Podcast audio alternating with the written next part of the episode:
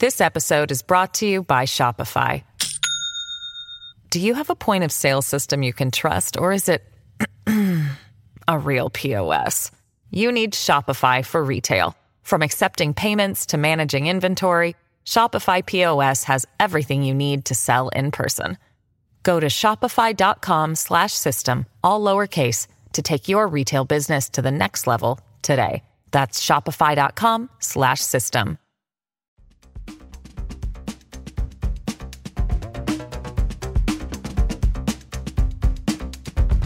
La tribuna presenta las noticias más importantes del día.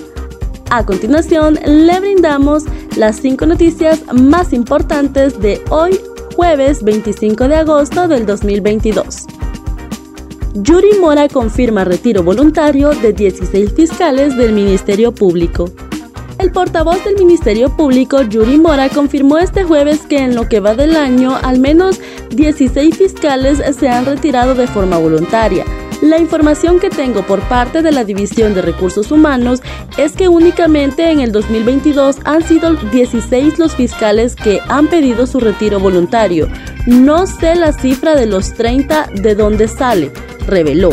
Si hay algún tipo de maltrato o acoso, existen los departamentos específicos dentro del Ministerio Público donde se denuncian esas irregularidades, agregó. Según Mora, los fiscales que han pedido su retiro voluntario del Ministerio Público por supuestas mejores oportunidades laborales.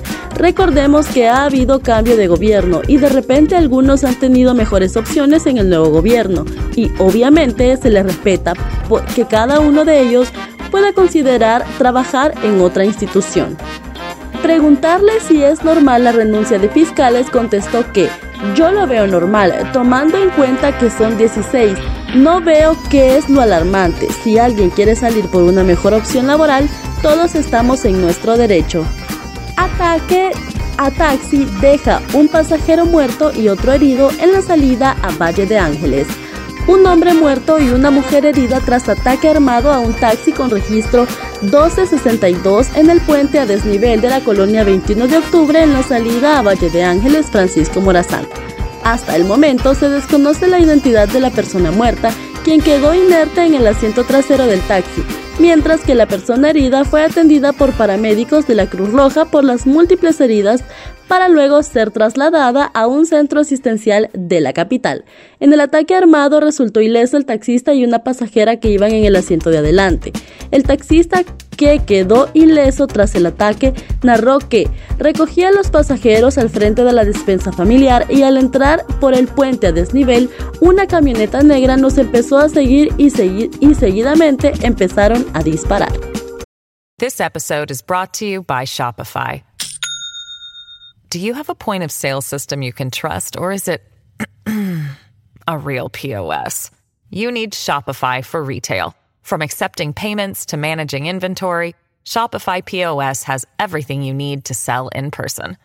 Go to shopify.com/system all lowercase to take your retail business to the next level today. That's shopify.com/system. La OABI asigna vehículos a la alcaldía del Distrito Central. La Oficina Administradora de Bienes Incautados, OABI, y la Alcaldía del Distrito Central firmaron este jueves un convenio de cooperación interinstitucional con la asignación de vehículos para brindar atención a barrios y colonias en, situaciones de emergencia. Así lo dio a conocer el titular Jorge González.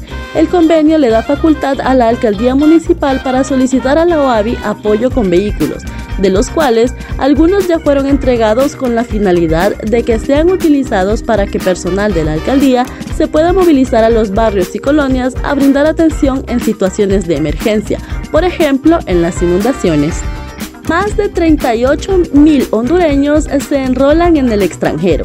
Un total de 38.213 hondureños se enrolaron en el extranjero a la fecha, con la finalidad de solicitar su documento nacional de identificación DNI, según revela el sistema informático del Registro Nacional de las Personas. Según reportes del sistema informático, en los Estados Unidos de Norteamérica es donde se registra el mayor número de compatriotas enrolados, que ascienden a 33.461 solicitudes de los DNI. Los solicitantes hicieron dicho trámite a través de los 14 consulados que funcionan actualmente en esta nación. Mientras tanto, en España alrededor de 3.854 connacionales solicitaron su DNI y a nivel de la región centroamericana se contabiliza un total de 898 solicitudes. Lo anterior es un hito y un gran logro para el Registro Nacional de las Personas que trasciende fronteras para acercar los servicios que presta la institución a los ciudadanos. Dos jóvenes arriesgan su vida al intentar cruzar el río Ulúa. La imprudencia de dos jóvenes fue captada este jueves en un video que circula en las redes sociales cuando intentaban cruzar en un neumático el crecido río Ulúa, producto de las fuertes lluvias que caen en la zona. En el video se observa a los dos jóvenes cruzando el río Ulúa en neumáticos desde Joquito hacia Loma Larga, en Colinas Santa Bárbara. Por su parte, el hidrólogo Luis da Costa dijo que el caudal del río Ulúa está alcanzando los niveles más altos del año, por lo que se alerta a toda la población para que tome prevenciones del caso. Hemos tenido incremento en el caudal del río Ulúa a la altura de la mediación de la estación de Chinda donde hemos superado los 4.16 metros, señaló. De igual manera, el río Chamelecón ha tenido un incremento y también se continúa monitoreado, por lo que deben estar atentos en las próximas horas y evacuar en caso de que sea necesario. Para conocer más detalles, puede ingresar a nuestra página web www.latribuna.hn y seguirnos en nuestras redes sociales. Estas fueron las cinco noticias más importantes de hoy jueves 25 de agosto del 2022. Muchas gracias por su atención.